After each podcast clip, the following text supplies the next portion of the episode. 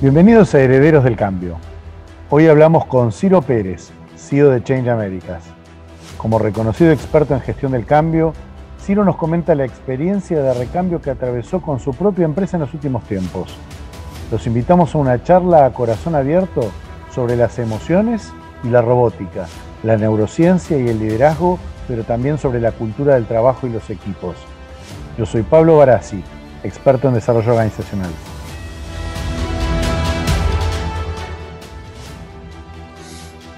Y yo soy Flavio Canila, periodista y editor.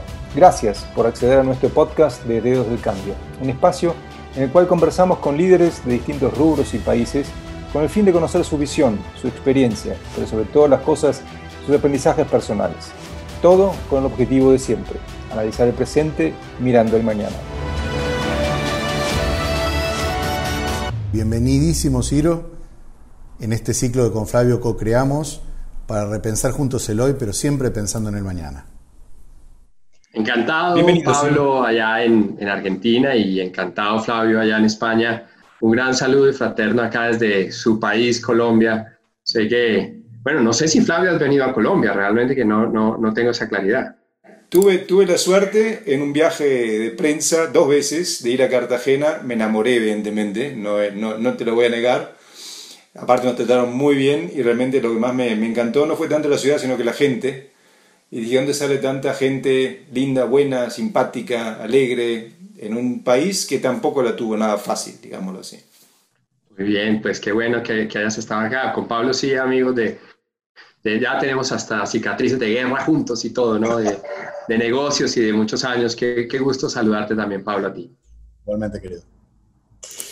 Bueno, arrancamos, Ciro, y voy a tirar yo quizá la primera piedra al, al, al, agua. Vos escribiste un libro que me encantó el título, no me expliqué por qué, entonces le dije, bueno, le pregunto, contando cambios, ¿qué te inspiró a hacerlo y por qué contando cambios? Bueno, te cuento, soy emprendedor desde los 17 años de edad y pues nunca me imaginé meterme o involucrarme al mundo del cambio organizacional, la cultura, todos estos temas. Llevo 23 años metido en esto y, llegó un día donde habían tantas historias por contar, tantas anécdotas, eh, y empecé a entender que el storytelling era una gran manera de enseñar, de compartir. Y teníamos todos los consultores sentados un día tomándonos un café, un buen café en Colombia, dijimos, contemos esos cambios, contemos esas historias y que queden un poco, en este caso, escritas para la historia, para los hijos, y algún día es que los hijos vuelven a leer, ¿no? Porque ese es otro de los retos. Y ahí nació el libro en el 2013, es una recopilación de historias de nuestros clientes, de historias de cambio, desde el cambio personal hasta el cambio cultural, ¿no? Vamos como, como navegando eh, en el individuo, en los equipos, en la organización, en la sociedad. Así que ese fue mi primer libro, que por cierto creo que es muy difícil escribir. La gente dice, escribe como hablas. Yo hablo todo el día, dicto conferencias todo el día, pero no te escribo un párrafo. Mi papá como dato anecdótico te cuento, mi papá fue el editor del libro. mi papá eh, es escritor. Y dijo, ven, yo te ayudo a sacar este libro, que llevaba un año tratando de sacar el libro y no lo sacaba, porque es muy difícil. Pablo, que has escrito, yo, yo creo que es una habilidad, ¿no? Y es una habilidad que hay que desarrollar.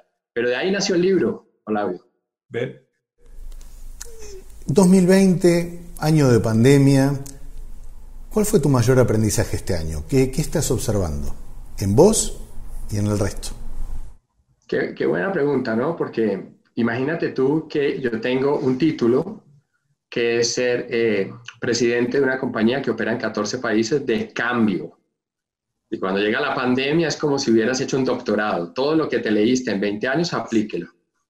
y, y, tal vez lo que principalmente aprendí es una historia con mi, con mi esposa. Creo que cuando las mujeres te van a decir algo, llevan seis meses pensándolo y cuando un hombre te dice algo, se le ocurrió en el momento, pero ella un día me dijo, empezando la pandemia, estaba muy nervioso y estaba, pues, ¿quién no? no? 82 millones de desempleados en América Latina eh, y yo tengo 65 personas en Change America, es una responsabilidad tremenda. Y estaba muy ansioso, muy ansioso en las reuniones, yo llegaba súper ansioso, no estaba catalizando el miedo. Y un día mi esposa me dijo, te puedo hacer una pregunta. yo, dime, ¿tú en qué trabajas? Y yo le dije, bueno, tú sabes, tú trabajas conmigo. Me dijo, pero dime en qué trabajas. Bueno, le dije, yo trabajo en cambio, tú lo sabes. Me dijo, pues aplícalo en tu vida. Yo creo que ese fue un excelente aprendizaje porque me di cuenta que eh, somos muy buenos en contar el cambio para los demás, muy difícil aceptarlo. Y si me preguntas qué aprendí, a aplicar toda la teoría que estudié. Eh, no creo que ninguno de nosotros haya hecho un curso de liderazgo para el cambio en pandemia. Y si alguien lo hizo, pues se tapó en dinero, pero yo no fui ese. Entonces, la pandemia me pasó por delante, estuve viendo casi toda la historia de mi vida, la empresa a punto de quebrarse, eh, desempleados, amigos míos, vicepresidentes de empresas sin trabajo, pero también, como dicen, cuando llueve alguien llora y otros venden pañuelos. Así que también empecé a ver una tremenda oportunidad que, bueno, a lo largo de esta charla seguramente compartiremos. Ahora, hablando del cambio, y, muy bien dijiste, nadie hizo un doctorado que a todos nos tocó hacer este año. Em, todos hablan, más allá del aprendizaje personal, también de una transformación general que está atravesando el mundo. Y en ese camino, todos hablamos del cambio, de una transformación, pero seguramente hay temas, y vos quizá con, con tu insight de, de, pensador, analista también de todo este proceso transformacional de las organizaciones, pero también de los, de los individuos, habrá temas que vos ves que deberían estar hablándose y no se están hablando. ¿Cuáles serían esos temas que vos decís, esto es algo que de esto deberíamos estar hablando? Bueno, ah, tremenda pregunta. Voy a dar dos o tres ideas que se me ocurren. La primera, creo que eh, es una perfecta tormenta para hablar de populismo y creo que eso es un error. Yo creo que en América Latina debemos dejar de pensar que eh, la pobreza es una virtud y la riqueza es un pecado capital. Entonces, es una, es una tormenta para que mucha gente crea que el populismo, el populismo no ha demostrado nada mejor que el capitalismo. De eso posiblemente hablaremos. Hay mucha gente que no le gusta hablar de eso. Otro tema que te diré es que yo pienso que la gente no es el principal activo de las empresas. La gente correcta lo es. y eso es un tema difícil de hablar, porque cuando tú dices que en, una, en países con tanta complejidad como los que vivimos nosotros, y tú dices que la gente no es lo más, lo más importante de una empresa, eso no suena correcto. Pero es así, tú tienes que tener gente hoy en día que no esté pidiendo, sino que esté contribuyendo, que se haga la pregunta todos los días, ¿qué, ¿en qué contribuyo yo? yo creo que son temas de los que mucha gente no quiere hablar, pero si tú eres empresario y tú tienes gente a cargo y tú tienes un proyecto de vida de ayudar a los demás, tú tienes que tomar decisiones impopulares. Podría seguir hablando de muchas ideas, pero se me ocurre empezar por ahí. No, quizá, Pablo, déjame ahí hacer una pregunta antes. Dijiste la, gente correcta. ¿Podemos bajarlo un poquito más? Porque correcto es muy, muy amplio el tema. Más allá de que la gente tenga que contribuir, ¿qué más sería una gente correcta? ¿Y por qué es tan difícil hablar de esas cosas, te parece?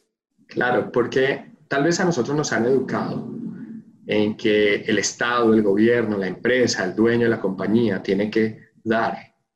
Y yo creo que este es un momento en donde todos tenemos que dar todos, todos, todos. Eh, y, si no es así, vamos a tener mucho problema. Eh, Colombia, que es el país donde yo habito, duró 10 años en reducir 10 puntos de, pobreza, de, perdón, de desempleo. Bajamos del 20 al 10% en 10 años. Y en tres meses de pandemia subimos 13 puntos. ¿Sabes cuánto nos vamos a demorar en recoger este año? Décadas. Entonces, eh, cuando yo te digo la gente correcta, me refiero a que este es un momento donde necesitamos gente con mucha capacidad de resiliencia, muchas ganas de salir adelante. No me sirve la gente con capacidad de victimez porque para esa hay mucha. Entonces, empezar a armar tu team, tu equipo y potenciar y desarrollar esas competencias es muy importante, pero también eso se lleva en la sangre.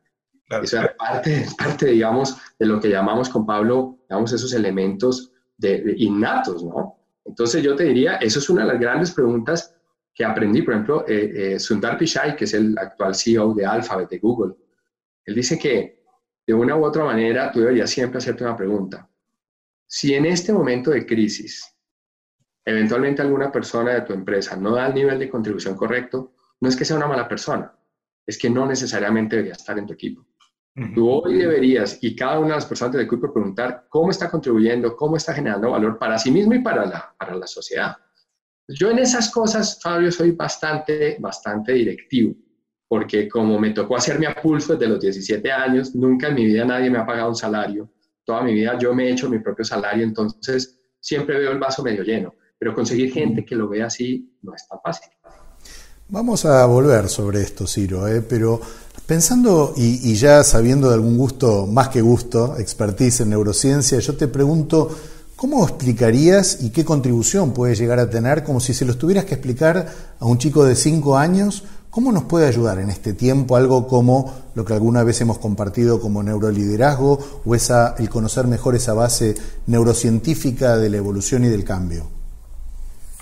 Buen punto. Me complicaste la pregunta cuando me diste a un niño de 5 años, me quedé pensando. Pero de pronto la primera parte que te va a responder, em, no necesariamente la entendería un niño de 5 años, pero me parece importante poner un planteamiento científico. Existen dos neurocientíficos que se apellidan Jerkes Dobson. Ellos plantearon un principio, el principio Jerkes Dobson, en el cual se cruza en el eje X y en el eje Y em, lo que podríamos llamar em, todo lo que es estrés versus efectividad o performance. Y tú que has estudiado mucho este tema de neuroliderazgo, sabes que cuando hay demasiado estrés, el performance cae. Cuando hay poco estrés, el performance cae. Hay una zona de eustrés o de estrés correcto. Estudiar neurociencia me ha servido, por cierto, recomiendo un libro buenísimo de Sharon Begley, Entrena tu mente, cambia tu cerebro, porque básicamente eh, estudiar sobre estos temas me ayuda a entender como directivo que si yo no domino mi propio estrés, si yo no ayudo a catalizar el estrés de los demás, el performance se cae. Es muy simple. Cuando un individuo tiene demasiada ansiedad, su nivel psicomotriz baja, su capacidad de correlación o de inferencias cae y por ende cae el performance en la organización. Ahora, llevaba un niño de 5 años, que en este caso tengo una niña de 9, te podría decir que he aprendido que la responsabilidad es algo que se lleva innato y se puede ir aprendiendo.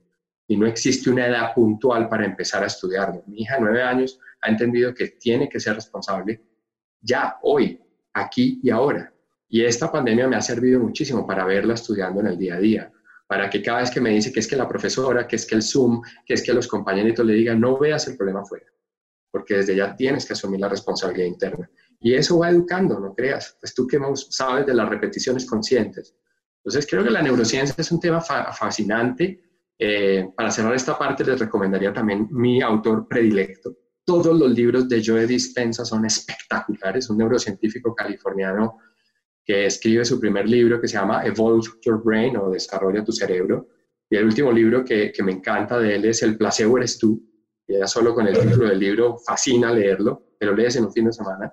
Creo que la neurociencia llegó para demostrarnos que no hay evidencias científicas que demuestren que el cerebro no quiere cambiar. Lo que pasa es que después de los 25 años de edad te da pereza, es otra cosa. Entonces hay que seguir, hay que seguir educando el cerebro, porque el cerebro aprende más fácil las mañas. En Colombia las mañas quiere decir como las costumbres, ¿sí? El cerebro aprende más las costumbres negativas que las costumbres positivas. Entonces ahí hay toda una oportunidad de incluso hacer otro capítulo de herederos del campo. Ahora, neurociencia, ¿no? Y, yo lo escucho mucho, lo escucho mucho en Argentina, lo escucho mucho aquí en España. Em, es como que, no digo que está de moda, pero es un, es un término que va creciendo, si se quiere, ¿sí? Y yo me imagino, y vi algunas cosas, no, no, no tengo mucha idea de eso, pero trabaja mucho desde, la ciencia hacia, hacia el cerebro y trabaja también con las emociones y explica las emociones de una manera científica, etc. Ahora, con, con, con, tanta ciencia, ¿no estamos quitando un poco quizás la magia de las emociones? ¿No estamos quitando la magia del, del uno a uno? Bueno, yo creo que el tema de las emociones seguirá siendo ciencia de arte. Pero sí está de moda, la respuesta es sí, porque en los años 90 se descubrieron tecnologías que cada vez se van mejorando y para que te des una idea, una tomografía cerebral podría costar 100 mil dólares en los años 80. Hoy en día vale mil dólares y va a llegar a costar 40 dólares. ¿Te imaginas el día que tú en tiempo real, en un, en un evento como estos, en una charla como estas o en un evento de tu compañía, pudieras medir en tiempo real el capacity emocional de todo el equipo? Sería fascinante porque para personas como yo que creen en esto, la posibilidad de educar las emociones, de ser alquimista emocional, es un fenómeno espectacular. Y si lo sabes manejar, lo puedes poner al servicio de la abundancia, de la prosperidad. Pero ¿qué le decís a la gente que te, disculpa, ¿qué le decís a la gente que te va a decir, ah, estás convirtiendo a los, a los seres humanos en robots porque estás digitando la cabeza, las emociones? Bueno, pues evidentemente como toda la vida el conocimiento da poder.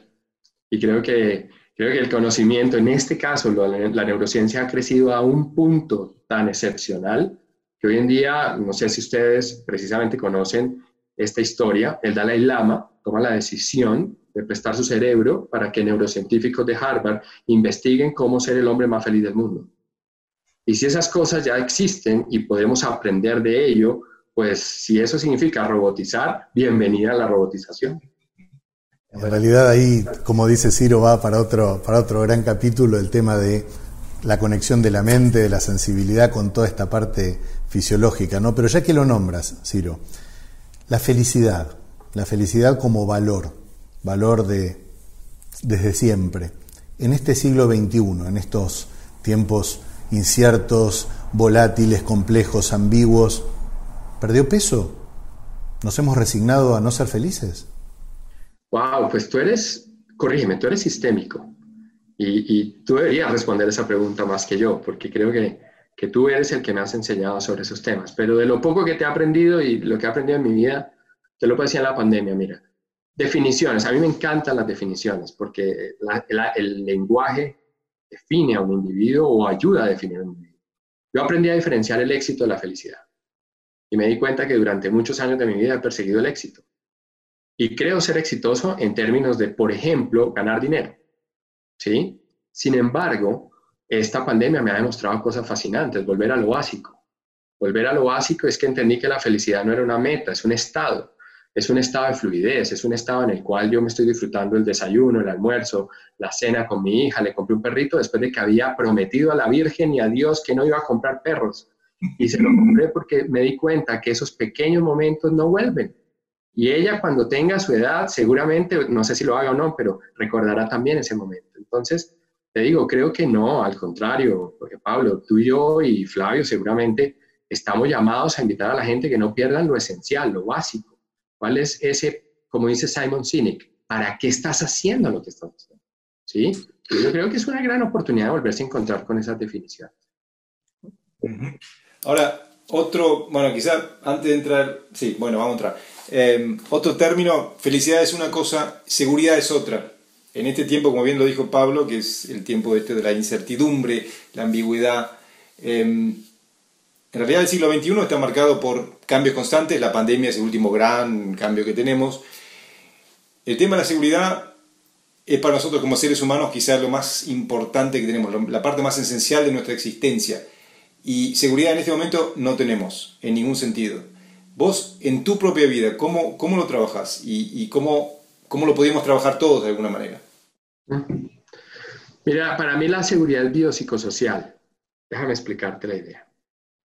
Pero la seguridad es biológica. Cada individuo tiene un nivel de seguridad diferente. Eso está estudiado. Hay niños que nacen con vínculo seguro, hay niños que nacen con vínculo inseguro. Y lo evidencias desde recién nacido. Tú, tú ves un niño cómo maneja el estrés. Está condicionado a manejar el estrés. Hay estudios como Baby 19, Bebé 19, es un estudio fascinante que dice que uno de cada 19 niños es histérico, de pronto soy yo o, alguno de los que está aquí escuchando esta historia de Bebé 19, pero creo que es biológico y es de una de las cosas que he ido aprendiendo. Hay gente que ve el vaso medio lleno siempre, así el ambiente sea vulnerable y sea incierto. Si no recuerda al hombre en busca del sentido, ¿quién no se acuerda en este momento de Víctor Frank?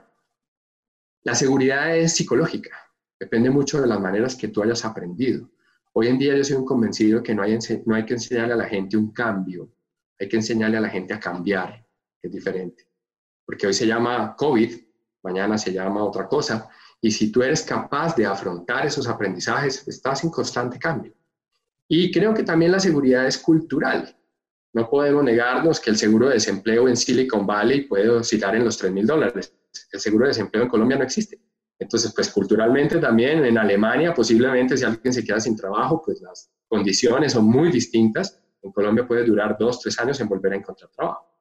Entonces, me encanta lo que planteas de la seguridad porque creo que es un error para mi gusto, esa es una opinión muy personal, creo que la seguridad es, es algo muy gaseoso. La seguridad, cuando tú te sientes seguro, para Dios que vas para inseguro, porque mm. llegas a un momento en donde la cumbre estás en el mejor momento de tu vida, llega una enfermedad, llega una crisis económica, llega un familiar con COVID y vuelve a empezar, vuelve a caer. Entonces, la seguridad es un, es un proceso en el cual tú tienes que estar repensándote, quitando cosas, ¿no? ¿Te acuerdas del caballero de la armadura oxidada? Sí. no, es que estoy seguro porque tengo un trabajo, porque tengo familia, porque tengo mis hijos, los hijos son prestados. Entonces yo te digo que para mí la seguridad arranca por la autoestima. Si tú tienes alta autoestima, vas para arriba. Si la seguridad depende de otros elementos. No cambió. O sea, no es que el siglo XXI tiene menos seguridad que el siglo XX XIX o como fuese. Esa es una buena pregunta. Yo soy economista y, y a mí me encanta estudiar la historia. Y la historia ha estado repleta de evidencias de que la seguridad no existe. Lo que pasa es que a veces somos seres tan pequeños en términos de lapsos de tiempo que perdemos la historia. Pero tu país, bueno, donde estás actualmente, en España, España es un país de guerras. Argentina es un país de múltiples confrontaciones con sus realidades y Colombia es un país que lleva 60 años en polarización. Entonces, te digo, yo no creo que, eh, lo que esté pasando con la pandemia y en este momento haya ampliado. Lo que pasa es que de pronto generamos más conciencia, estamos más hiperconectados, 7 mil millones de habitantes compartiendo inseguridades, hacen que de pronto se, se, se, amplifique el concepto, pero creo que, es un poco más de lo mismo. Bueno, una de las cegueras sistémicas es la que tú dices, ¿no? La, temporal y está bueno y por eso es tan importante no solamente recorrer la propia historia, sino la historia en general, ¿no? Ahora, eh, Ciro, eres, eres nuestro primer CEO de varios que esperemos entrevistar acá por tu, hermoso país. Eh, el liderazgo, ¿cómo debería transformarse? ¿En qué debería volver a basarse? Eh, ¿Qué cosa de lo obvio, que justamente no lo es, porque lo que es obvio para uno puede no serlo para otro, deberíamos recuperar, querido? Bueno, mira, a mí me encanta una frase de Margaret Thatcher, que en paz descanse, que ella decía em, que a cada uno de nosotros le vaya mejor es lo mejor que puede pasar. Y yo soy de esa concepción. O sea, yo compré una idea para mi vida y es la vida de la abundancia. Yo compré esa idea y entiendo que para yo ser abundante, los de alrededor también tienen que ser abundantes. ¿Por qué pienso así? Porque un general, o sea, hace de pronto 30, 40 años, a general with thousand helpers, un general y mil ayudantes. Pero hoy en día, en la economía colaborativa que estamos viviendo, tú necesitas que tu sistema también sea abundante. Porque si tú quieres crecer, pero alrededor no hay gente que pueda comprar tu producto, no sirve de nada. Para mí el liderazgo hoy en día es la, el arte y la ciencia de ayudar al otro a ser mejor. Pero además te lo digo desde un punto de vista, eh, yo voy a ser un poco polémico, egocéntrico, porque esto es una definición no de querer que a los demás les vaya bien porque a los demás, es porque si a los demás les va bien, posiblemente a mí también me va bien. Entonces yo tengo mucho en esa, en esa discusión interna del por qué quiero ejercer liderazgo, ¿sí? Es, es parte de lo que te diría. Bien. Hay algo que te, de eso, a ver, creo que es una idea muy, sí, siglo XIX, de Benjamin Bentham, ¿no? Algo así, que era muy utilitario, siempre favoreciendo quizá la suerte propia, la felicidad propia para que a los otros también les vaya mejor o, peor. Pero no importa. Lo que quiero saber es algo que vos ves en ese concepto que los líderes hoy no están entendiendo y que te lo volvés a encontrar en las conferencias, en, los, en las capacitaciones que haces, que realmente no les está entrando y que te desespera porque no les está entrando? Sí, te dije, eh, creo que hay hay personas que tienen, digamos, en niveles de contribución, ustedes que han estudiado muy bien esto a nivel sistémico, hay personas que tienen nivel de contribución individual, hacen muy bien su tarea. Hay personas que tienen nivel de contribución colectiva, ayudan a, que un equipo potencie, ¿cierto? hay personas que tienen un nivel de contribución de sociedad. Entonces, la invitación que tú me haces en la pregunta me lleva a reflexionar, ¿qué nivel de contribución quieres tener? Si tú asumes una posición de directivo, como le pasa a Leo Messi, que pues me meto acá en tu terreno, Pablo, pero un gran jugador de fútbol, entre más arriba esté, más va a exponerse. No podemos pensar que la gente que está arriba los equipos directivos o, tú quieres ejercer un liderazgo y no te vas a exponer. Entonces, creo que si vas a asumir, yo soy un convencido que el liderazgo es una decisión personal, no es un cargo que te da. Pero si tú decides querer ser líder, necesitas entender que necesitas un nivel de contribución mayor.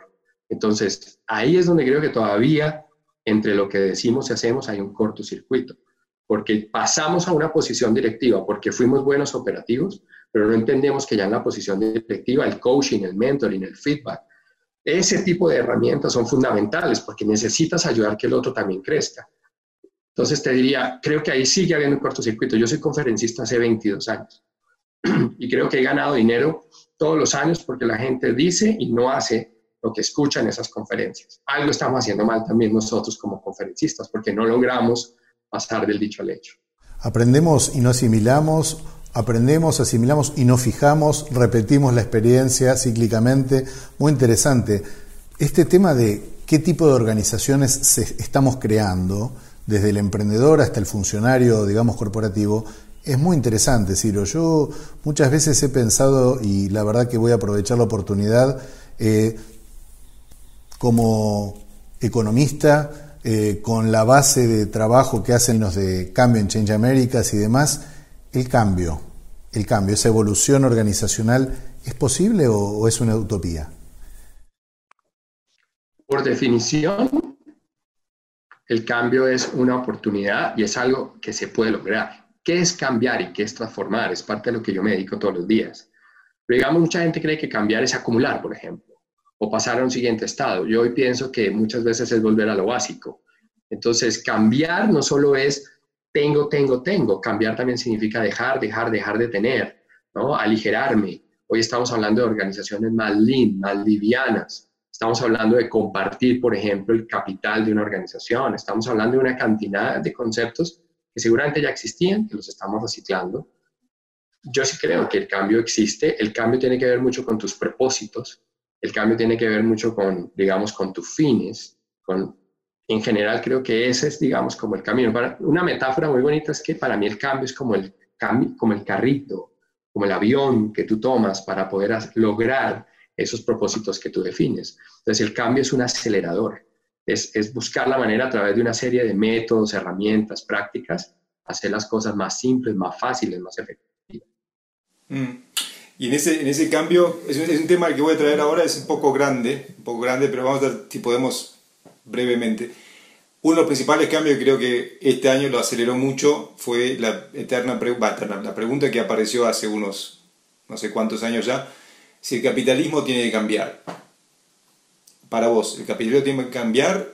¿Tiene que haber un nuevo modelo? ¿O podemos ir con el viejo y cambiar nosotros? Impresionante pregunta. ¿Cuántas horas tenemos? Por eso decía. Mira, el país más competitivo del mundo actualmente, por, eh, medido por el Banco Mundial, es Singapur. Entonces uno podría decir, ¿qué hizo Singapur? Es un capitalismo, es un capitalismo disfrazado. En Singapur tú botas un chicle a la calle y te meten a la cárcel.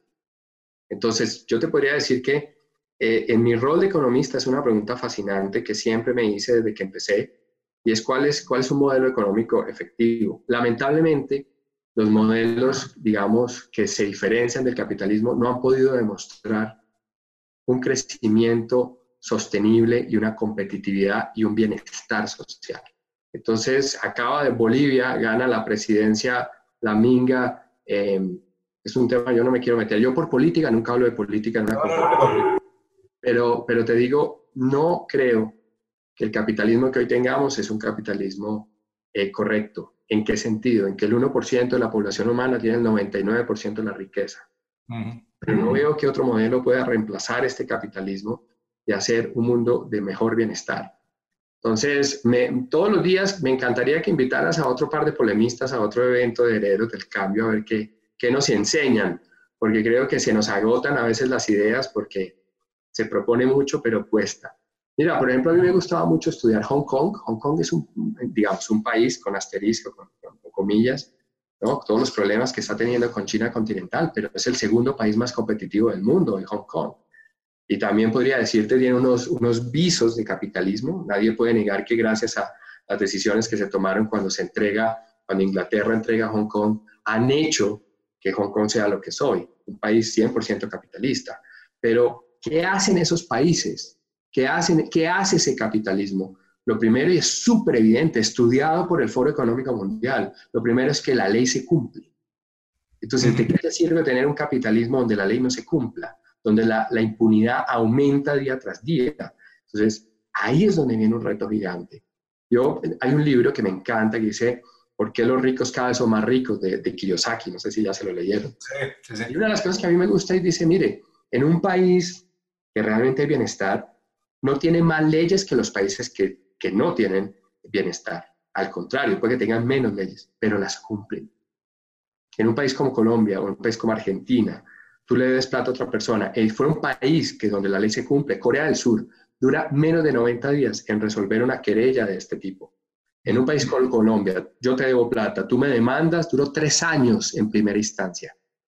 Entonces dime, el problema no es el capitalismo, el problema es que las leyes que tenemos no las cumplimos. Esa es, digamos, mi, mi humilde opinión. Hay que, hay que ensayar caminos nuevos y quizás hacia adentro, ¿no? Ciro, viviste, trabajaste, conoces no solamente América Latina, Ibero-Latinoamérica, una región que convirtió la crisis económica casi en un fragmento de su ADN, ¿no? ¿Somos una escuela de negocios en estos tiempos? A veces pienso que para un economista como tú, eh, estar en ciertos aspectos de la región es como para un biólogo estar en la isla de los Galápagos. ¿Qué, qué, qué ves ahí? ¿Somos, tenemos la posibilidad de capitalizar todo esto, exportar nuestro aprendizaje al resto de la humanidad? Bueno, creo, que sí. Mira, e, el ejemplo es la empresa más importante de tu país actualmente, Mercado Libre. Yo conozco de, primera mano a Marcos Galperín, tú sabes que trabajamos con ellos ya varios años. Mercado Libre es un fenómeno espectacular. Eh, ¿Y por qué? Porque siendo su competidor el más grande actualmente del mundo en e-commerce, que es Amazon, eh, no solamente Marcos Galperín y Mercado Libre han logrado trascender a que el principal competidor sea Silicon Valley con todo el dinero del mundo, y ha logrado demostrar que América Latina puede tener modelos de negocio exitosos. Nubank, Nubank, el, el, banco brasilero, que es de un colombiano, el, el, CEO es un colombiano, David Vélez, es el banco más grande digital del mundo en la actualidad, 30 millones de clientes en menos de 7 años de haber sido fundado. Y es colombiano. Te podría seguir mencionando. Evidentemente, el 85% de las inversiones en emprendimientos exponenciales ocurren en Estados Unidos, particularmente en Silicon Valley pero América Latina es, es sin lugar a dudas la, el siguiente nivel. Yo tengo la oportunidad de viajar a, Silicon Valley y tú vas a escuchar a Y Combinator y muchos de esos fondos de capital de riesgo y aceleradoras decir que el siguiente nivel es América Latina, porque Estados Unidos está saturado. Muchos modelos de negocios están saturados allá. Entonces, sí es una escuela de negocios, creo que hay oportunidades preciosas. También veo dificultades, pero ¿dónde no? ¿Dónde no? Yo viajé, vivía en Australia Australia tiene a los filipinos. Mucha gente de este lado del mundo no sabe eso, pero filipino eh, vale cuatro veces menos por hora que un australiano en términos laborales. Y si tú viajas de pronto a, a otro país, pongamos cualquier ejemplo, España, pues también tiene retos. Entonces, a veces el reto que tenemos, como decía Andrés Oppenheimer, periodista de tu bello país, decía, el gran problema es que muchos latinos pensamos que el mundo se acaba en Colombia y Venezuela o en Argentina y Uruguay. El mundo es mucho más grande que eso, es global. Entonces, bueno, ahí te digo, sí creo que es una escuela de negocios, definitivamente.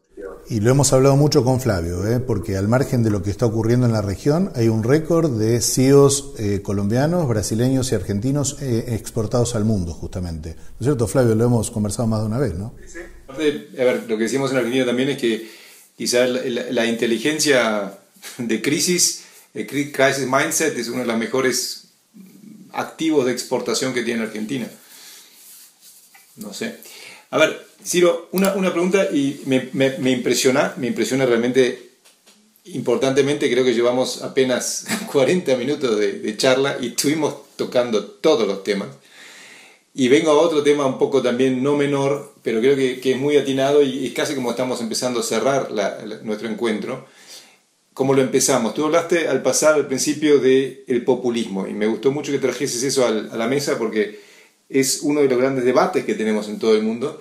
Y no solo como muchos piensan quizá en Argentina o en no sé dónde, no, es, no pasa solo en Latinoamérica que el populismo es fuerte. Pasa en Alemania, por ejemplo, en la derecha está avanzando de una manera como nadie nunca se lo hubiese imaginado. En Inglaterra, en Estados Unidos, bueno, lo tenemos a flor de piel, en tres semanas se elige nuevamente y hay dos modelos que están compitiendo. Y en América Latina, evidentemente, también. Quizá unos países de nuestra región que más vivió una separación, no digo populismo, pero una división dentro de una sociedad, fue justamente Colombia. Y con mucho dolor, con mucho sacrificio, ustedes lo vivieron. ¿Qué, qué podés compartir vos quizá como haberlo visto en, casi en, piel propia? ¿Qué puede aprender el mundo de los momentos de, de, grieta o de, yo me de polarización, como lo pones tú o vos? ¿Y cómo se puede volver de un mundo tan polarizado como estamos hoy? En eso estamos. Te digo que si sabes de alguien que nos cuente esa historia, lo contratamos en Colombia, porque sí que nos polarizamos. Nosotros eh, en este país tenemos un, un, reto gigante, un reto gigante, y es que cuando hay pobreza, el problema de la pobreza no es la falta de bienes, es la falta de ganas de salir de ella. Y yo creo que nosotros nos hemos, eh, o sea, el ser humano, hablando de cambio, se va acostumbrando. Y se va acostumbrando al robo, a la corrupción, se va acostumbrando a no decir nada. Cuando empezamos a decir entonces no somos coherentes con lo que decimos, estamos en un momento muy difícil. Yo te digo, em, en mi caso particular, yo soy emprendedor, soy empresario, y yo compré una idea buena o mala la compré, y es que el país no sale adelante por el gobierno, el país sale adelante por las empresas. Es una decisión personal, pero te la digo también acá entre nos y todas las redes sociales donde va a salir el del cambio. Me compré esa idea para mí, para no estar sufriendo por el político de turno. Entonces, al final es lo que yo puedo hacer, es haciendo las cosas transparentes, es, es, haciendo las cosas como debe, debo como empresario, y es buscar gente como yo que quiera crecer, que quiera ser abundante, independientemente del político. Porque han pasado tantos políticos y tantas cosas que te digo, tratar de defender una posición o no. En mi caso personal, soy apolítico 100%. Mi suegro, mi suegro es político, pero hasta la muerte. Y nosotros llegamos un día a una cena, esto es un caso real, llegamos a una cena donde casi nos sacamos los ojos entre todos y prohibimos hablar del tema porque en Colombia ese es un gran reto que tenemos. Creo que en Argentina, en varios países están teniendo esa dificultad.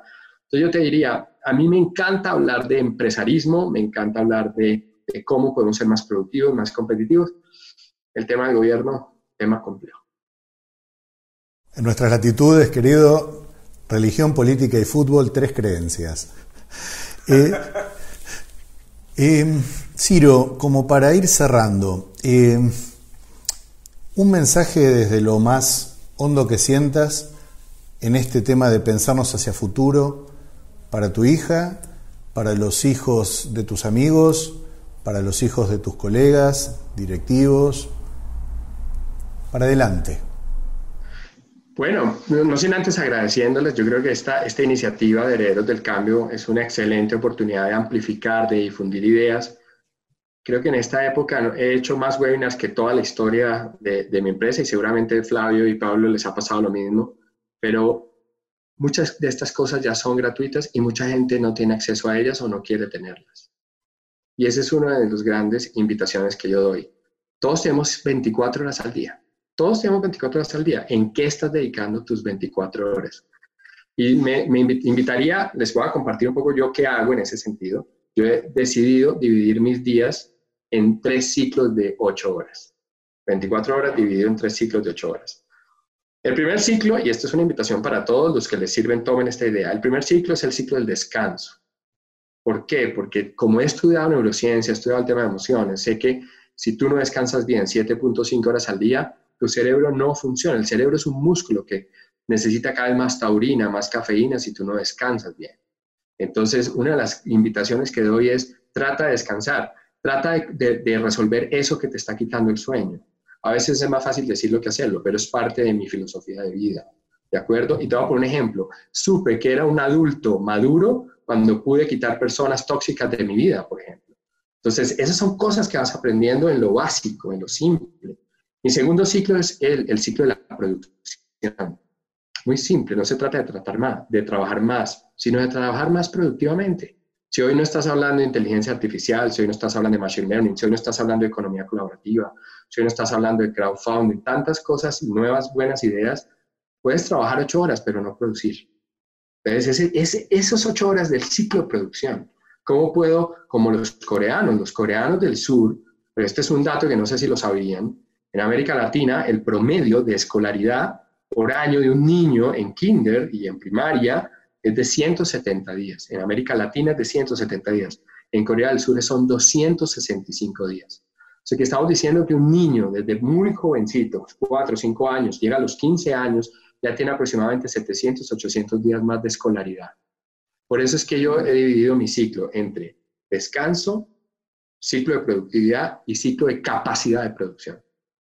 Entonces ahí viene un, cuando tú me dices, ¿qué me nace decirte acá? Hay que seguir estudiando.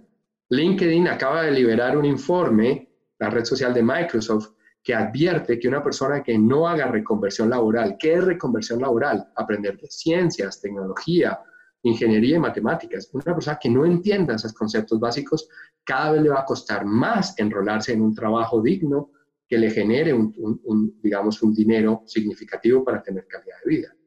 Entonces, ¿qué me nace decirte? Deja de hacer bobadas todos los días. Tus 24 horas, cuídalas, armonízalas, genera disciplina, genera hábitos correctos.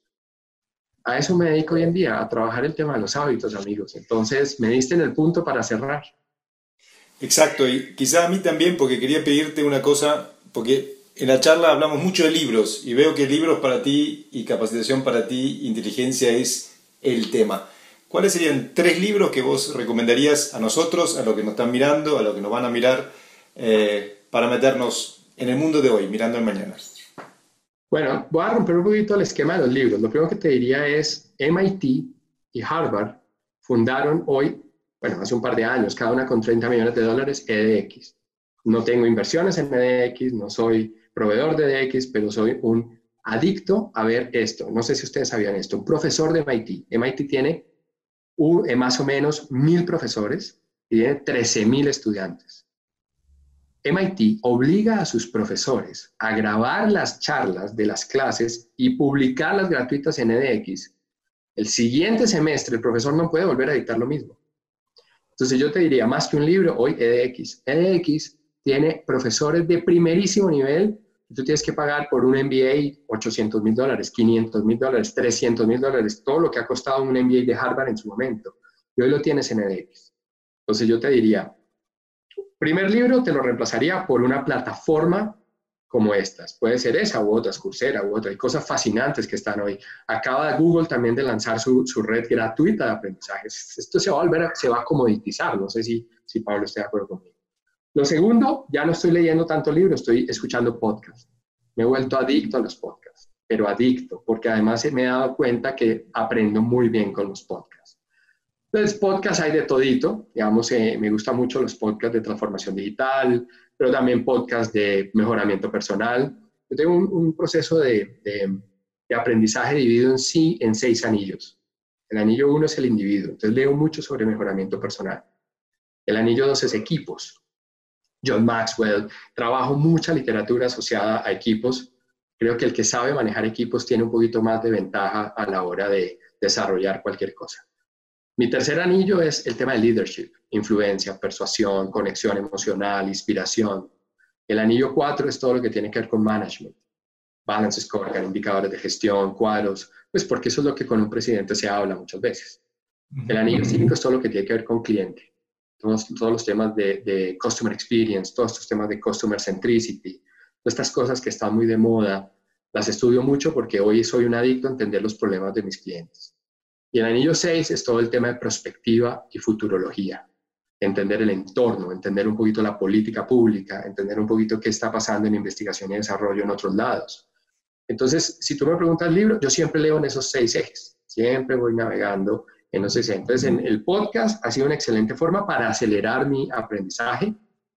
Y de pronto, si, si un libro, definitivamente Pablo lo sabe, me encanta, pues, Pablo ha, escrito cosas fascinantes, me gusta mucho el tema sistémico, eh, pero de pronto un libro que me ha encantado, me ha encantado, hoy en día lo repaso, lo vuelvo a leer, precisamente el de Joe Dispensa.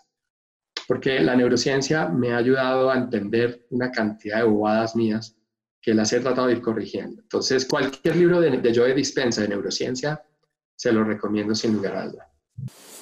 Yo agradecerle muchísimo a Ciro su tiempo, eh, agradecerle mucho a los que nos están acompañando y agradecerte mucho a vos, Flavio, porque realmente este, esta idea de poder generar espacios para compartir mirando hacia adelante en un momento de transición, en un momento de reseteo planetario, pero mirando siempre hacia el futuro y sabiendo que hay una parte que está en uno mismo inevitablemente. Gracias, Ira. Gracias por acompañarnos hasta el final de esta entrevista. Ingresá a nuestra web heredodelcambio.com y seguinos en nuestras redes. Y si podés, Apoyanos con tu aporte para que Heredero del Cambio siga creando conciencia de los nuevos liderazgos.